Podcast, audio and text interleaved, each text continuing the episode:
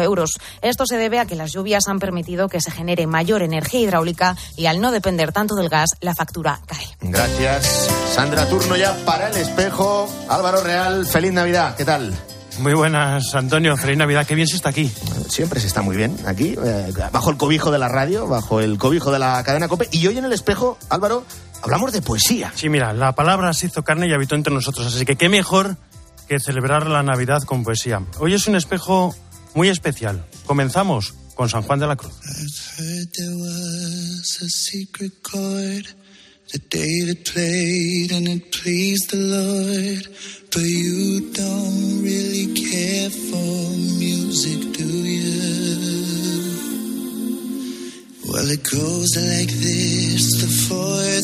Ya que era llegado el tiempo en que de nacer había, así como desposado de su tálamo salía, abrazado con su esposa, que en sus brazos la traía, al cual la graciosa madre en su pesebre ponía. Entre unos animales que a la sazón allí había, los hombres decían cantares, los ángeles melodía, festejando el desposorio que entre tales dos había. Pero Dios en el pesebre allí lloraba y gemía, que eran joyas que la esposa al desposorio traía.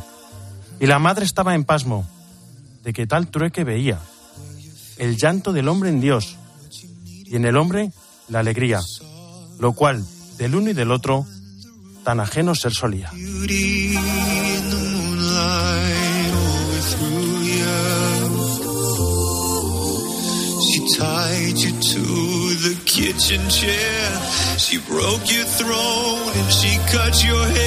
Jesús, aquí están. Feliz Navidad. Feliz Navidad. Entramos en la octava de Pascua. Entramos en la octava. Bueno, pues hoy, como sabemos, conmemoramos que el Señor nace y además fíjate una cosa, siempre hay que decir que va unido todo porque es encarnación guion nacimiento, es un misterio unido porque para nacer tiene que encarnarse, con lo cual es un todo. ¿Y qué tenemos hoy? Bueno, pues tenemos este día de alegría, de gozo que Dios planta su tienda entre nosotros, como oíamos en la misa del gallo, y está, llega ya la octava. ¿Por qué es la octava? Porque pasa como en Pascua. Es un misterio tan grande que no cabe en un día, entonces los ocho días siguientes se celebran como si fuese. Y además tenemos unas celebraciones, Álvaro, estos días muy importantes, porque mañana es San Esteban protomártir, y que mejor diciendo que Dios que viene, pues también es el que viene a traer, y entonces, como dicen las antífonas, es el soldado que da la vida por su Señor. El 27 tenemos a San Juan Evangelista, que habla precisamente del verbo. El 28 tenemos a los, eh, santos, eh, a los santos inocentes, y luego después el 29 es Santo Tomás Becket, el 30 es la traslación de los restos de, la, de las reliquias de Santiago y además termina, ya sabemos, el, el, año santo termina también y el día 31 culminaremos con San Silvestre y luego después ya hablaremos también para cuando llegue el día 1 dentro de esta octava. Muchísimas gracias, Jesús Luis. Vamos a ver cómo se vive la Navidad en un lugar muy especial. Carlos González, Charlie, ¿cómo estás? Buenas tardes. Hola Álvaro, muy buenas tardes pues el día de Navidad ya vienen las familias, o sea, se rompe ese no, austeridad o silencio. Porque es como la relación entre nosotras, de cantar villancicos, de bailar, no es un día igual que los demás.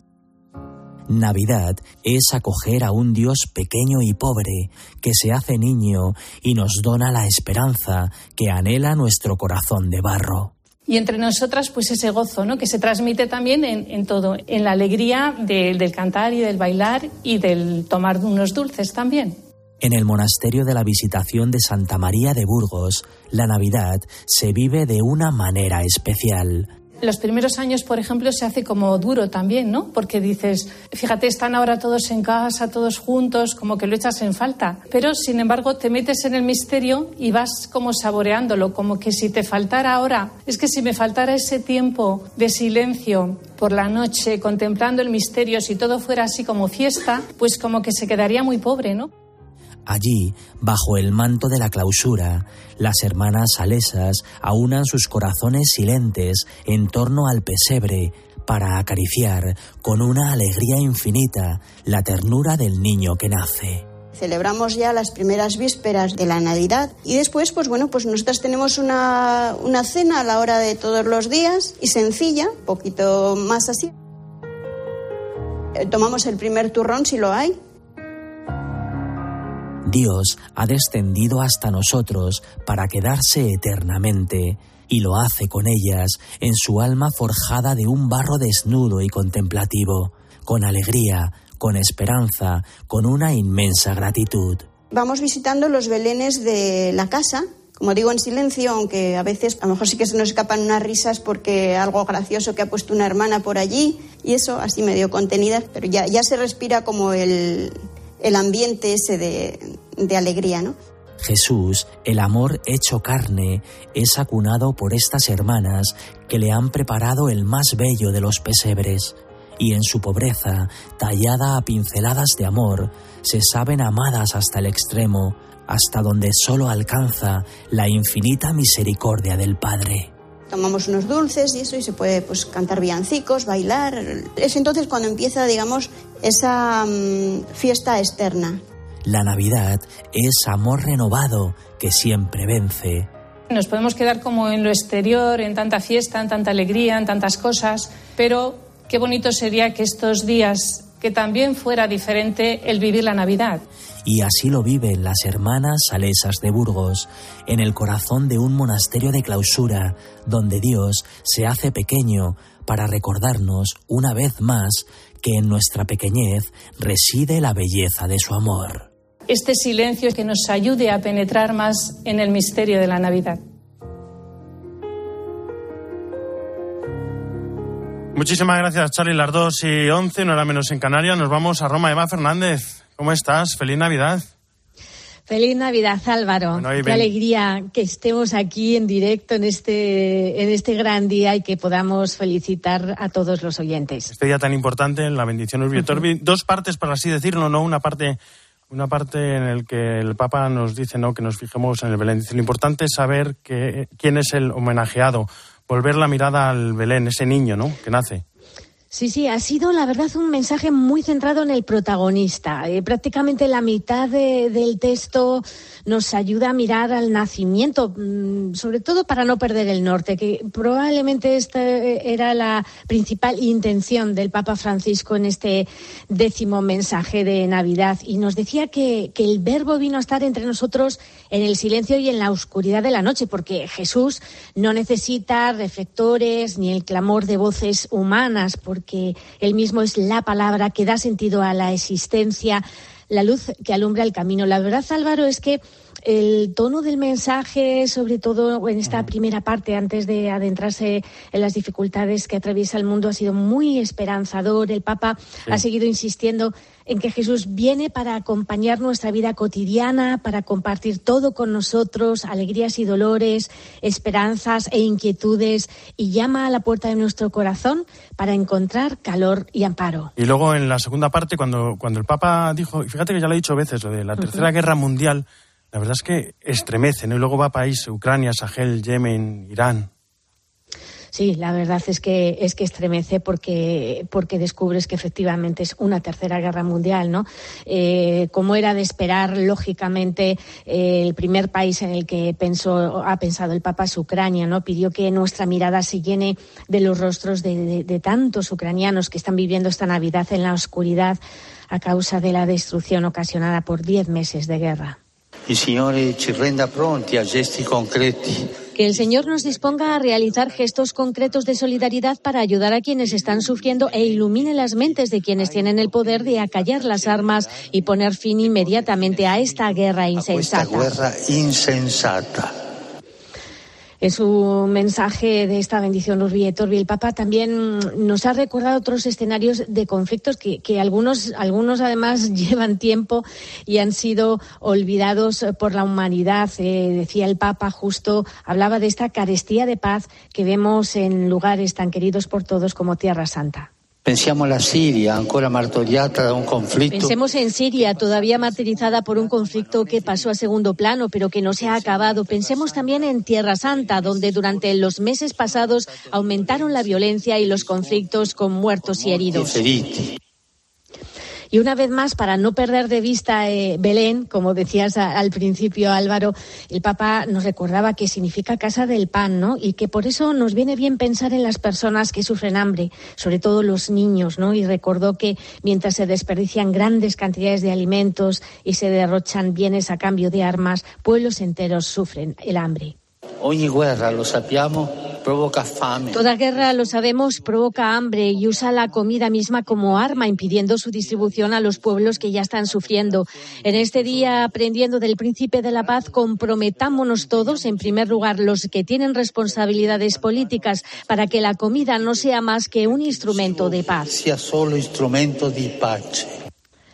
Y ha finalizado el Papa recordándonos que, como ocurrió en Belén, la luz, que es Jesús, viene a un mundo enfermo de indiferencia, que no acoge, sino más bien rechaza, eh, como ocurre hoy con los extranjeros, con las personas más pobres. Y, por lo tanto, su petición ha sido no olvidarnos de, tantos migrantes, refugiados que llaman a nuestra puerta, de tantas personas, eh, ancianos, eh, huérfanos, personas solas, que buscan consuelo y calor en nuestro corazón. Bueno, pues muchísimas gracias, Eva. Bon pranzo, buena doménica. Buena Natale, se dice. Bon Natale, bon, Natale. Bon Natale, feliz Navidad. Un abrazo. Feliz Navidad a todos, un abrazo, hasta pronto. Álvaro Real. En Mediodía Cope, El Espejo. Estar informado. Los villancicos y las panderetas, que eso nos gusta mucho. Además, este año en homenaje a mi padre le gustaba mucho la pandereta. Este año no va a estar por primera vez. Da igual realmente eh, lo que comamos o lo que no comamos. Para nosotros lo especial es poder estar juntos y pasar muchos días seguidos eh, pues conviviendo. Lo que no puede faltar en mi Navidad es la Nochebuena en familia, el calor de la chimenea de la cocina. Primero, pues mientras cocinamos juntos y después la cena, aunque seamos pocos, siempre juntos y con el recuerdo bien presente de los que ya no están. En la tarde de Cope, Pilar Cisneros y Fernando de Aro viven contigo la alegría de la Navidad. Feliz Navidad. Por aquí. Paco Martínez Soria está de enhorabuena. ¿El abuelo tiene un plan? Porque en dos domingos de Navidad ¡Caramba! ponemos dos películas suyas. ¡Escándalo! Esta vez venderán. Este domingo se armó el Belén. ¡Hijos míos, calma! Y el abuelo tiene un plan. Un plan. Os digo que tiene un plan. Especial Navidad. Viva el cine español. El domingo por la tarde. En 13.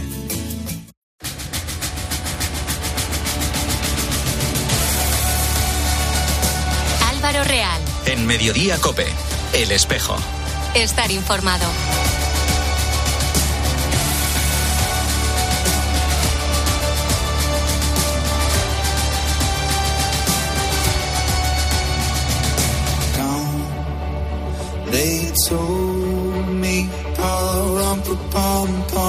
Enrique García Máquez es un gran poeta, articulista, amigo. Brevigracia, de la editorial Comares, es un libro que recopila su poesía completa, 25 años de poesía. Y qué mejor manera de presentar esta obra que un día como hoy, 25 de diciembre, Navidad. Enrique García Máquez, ¿cómo estás? Feliz Navidad. Feliz Navidad, estoy contentísimo de celebrarla con todos vosotros. ¿Por qué? Eh, sí, dime, Porque, dime. ¿cómo, ¿Cómo vives la Navidad? ¿Cómo vives estos días? Oh, mm, estupenda- estupendamente. lo, vi- lo vivo estu- eh, eh, estupendamente porque, bueno, mm, mm, tengo tengo niños todavía pequeños que y, y vienen los primos de fuera. Se, se multiplica se multiplica la familia, que yo soy muy partidario de la familia extensa. Y, y bueno, comemos en casa de mi padre, luego en casa de mi suegra, o sea, un- un- una familia muy tradicional, lo cual, y una manera de celebrarla muy tradicional, lo que empieza a ser nuevo y casi rebelde, o sea que muy bien. Bueno, 25 años de poesía, decía en, tu, en este libro Brevigracia, y en esa poesía tú tienes mucha obra de Navidad. Sí, sí, bueno, eh, hablo de la Navidad y sobre y sobre todo tengo mucha obra oculta de Navidad. porque- Anda. Sí, sí, porque hay una tradición muy bonita, además del Belén y, y- y, eh, que compartimos con todos, que que, tener- que tienen los poetas españoles o, o que llevamos prácticamente en secreto, aunque no del todo, porque ha habido filtraciones, los, los poetas españoles, que es escribir cada Navidad, cada uno, un breve o bueno, un poemita navideño y hacernos unos crismas, unos tarjetones que o dibujan nuestros hijos o, o nuestras mujeres, dependiendo, eh, o, o los maridos de las mujeres poetas, y, y, y celebrarnos y, y felicitarnos la Navidad con los poemas propios. Pues la pregunta, la pregunta va a ser casi obligada. Enrique, ¿cuál es el poema tuyo? Bueno, el de este, el de este año el- es una seguidilla, es una cosa muy, muy, muy pequeña que, que, que voy a leer porque hoy es el día, ¿no?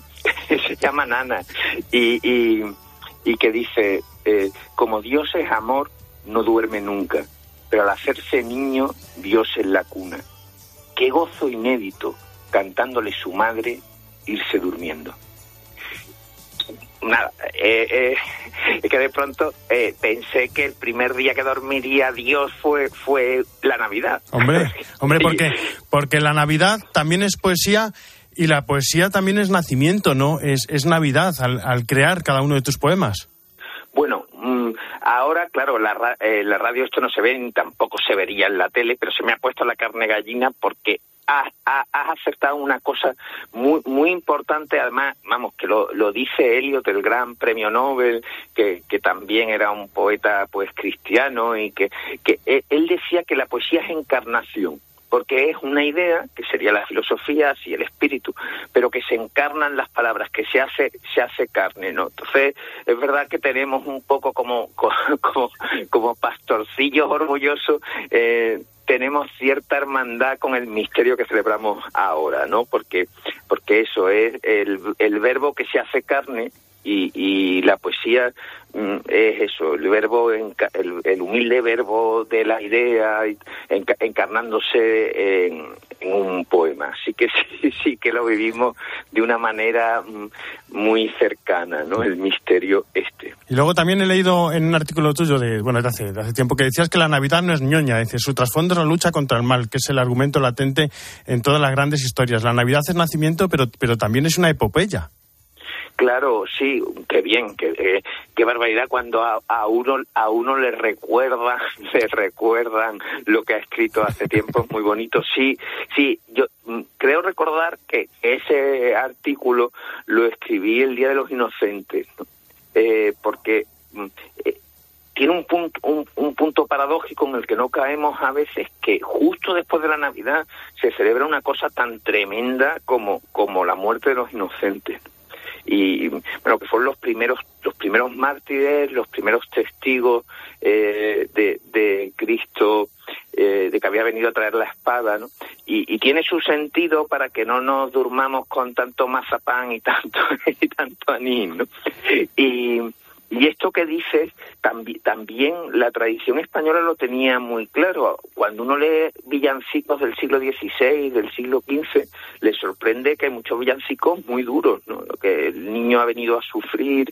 O sea, que, que sí, que, que, que Cristo trajo el amor a la tierra y el amor, como sabemos todos los que hemos estado enamorados, estamos enamorados, pues no es una cosa ñoña, es una cosa, es una aventura y como todas las aventuras, pues exigente, a veces dura y, y siempre y, y que siempre compensan. Hablabas antes del anís, del mazapán. En la Navidad también vienen los regalos y se nos olvida un poco, ¿no? Dándole vueltas al- a, este tema de la guerra cultural, al secuestro de la Navidad, que, que parece que nos ha quitado ¿no? el, el- el comercio. ¿Cómo se puede dar, por así decirlo, es- esa batalla? ¿Cómo se puede recuperar el espíritu de la Navidad? Sí, sí, sí.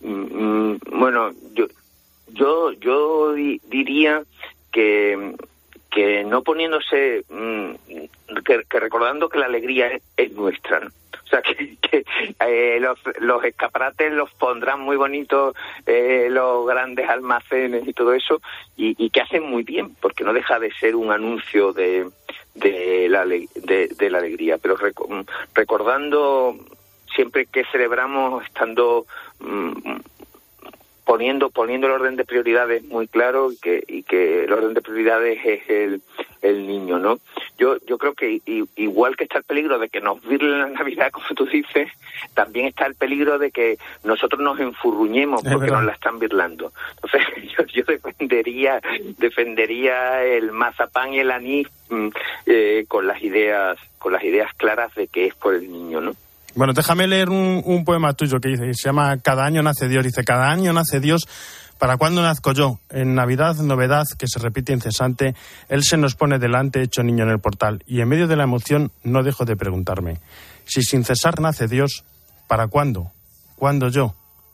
Qué bonita esa idea, Enrique, de- del encuentro con el niño, del encuentro real con Dios, ¿no? De- de nuestro nacimiento también a la fe. Sí, oye, que, que, que bien lo has leído. eh, eh, ese, es- ese poema es otro, otro, otro villancico de otro, de otro año.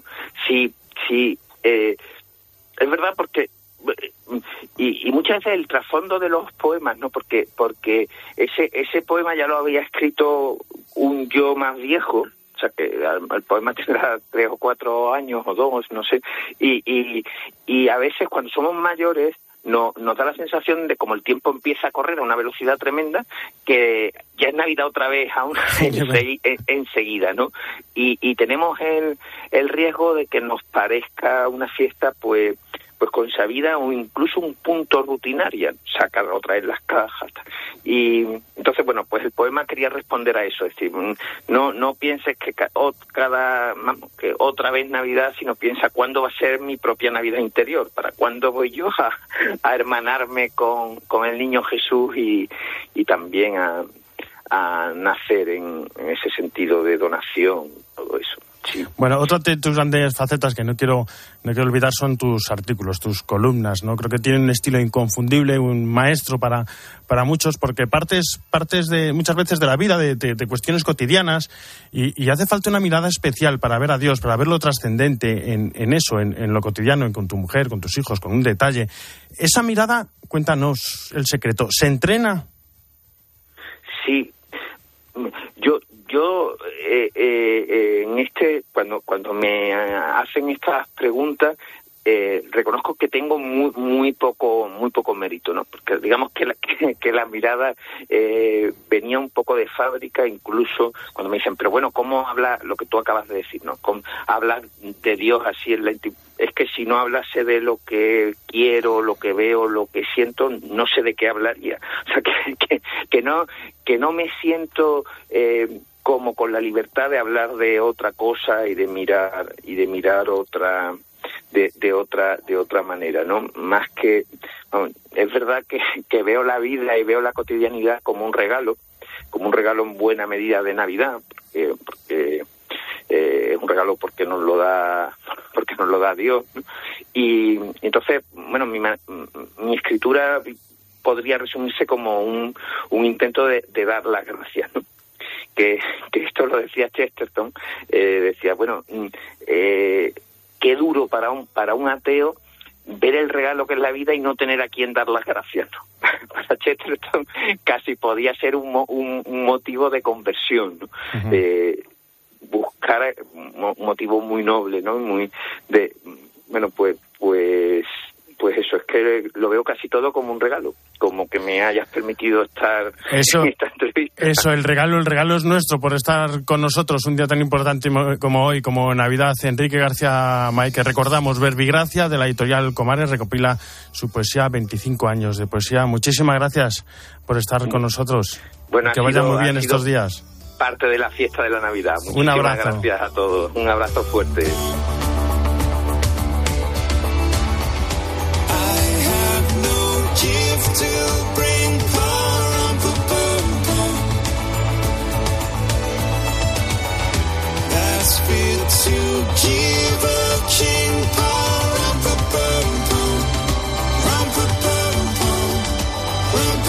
Llanto del hombre en Dios y en el hombre la alegría, lo cual del uno y del otro tan ajeno ser solía.